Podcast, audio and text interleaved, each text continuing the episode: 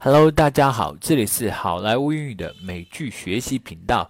今天给大家带来的是《纸牌屋》第三季第十集的地道美剧英语表达法。我们首先来看一下第一个，Number One，When it comes to，当讲到，当提到，When it comes to farm work，he really knows his job。说到庄稼活儿，他可真厉害。Number Two。Got me there，问倒我了，难住我了。You've got me there. I don't have a damn clue. 你可真把我给问住了，我一点都不清楚。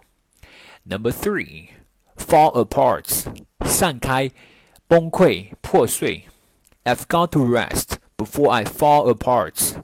我得休息了，不然我就得崩溃了。Number four, above one's pay grade, or beyond one's pay grade，超越某人的工作等级。Well, it is above my pay grade. Try someone in the management. 这个问题超出了我的工作等级，问问管理层的人士吧。Number five, be slated for something. 准备要被提名为，计划要定于。All of the B61s are slated for refurb refurbishment by fiscal year 2009。按计划，所有的 B 六十一核弹将在二零零九年财政年度结束前完成整修。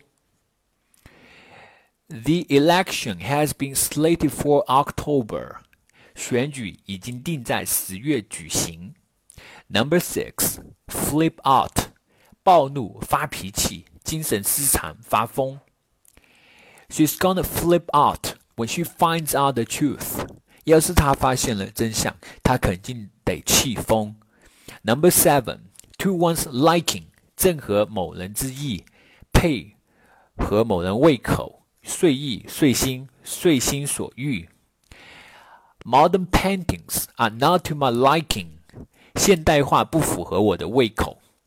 Number eight, have a flair for something. 对什么有天赋。In school, he showed great interest in sports and had a flair for basketball. 在校期间，他就显示出了对运动的巨大兴趣，而且对篮球很有天赋。Number nine, be preoccupied with. 全神贯注，一心想着。People tend to be preoccupied with diet or eating。人们过分关注食物搭配，或者说是饮食。Number ten, a light sleeper，睡觉不成的人，容易惊醒。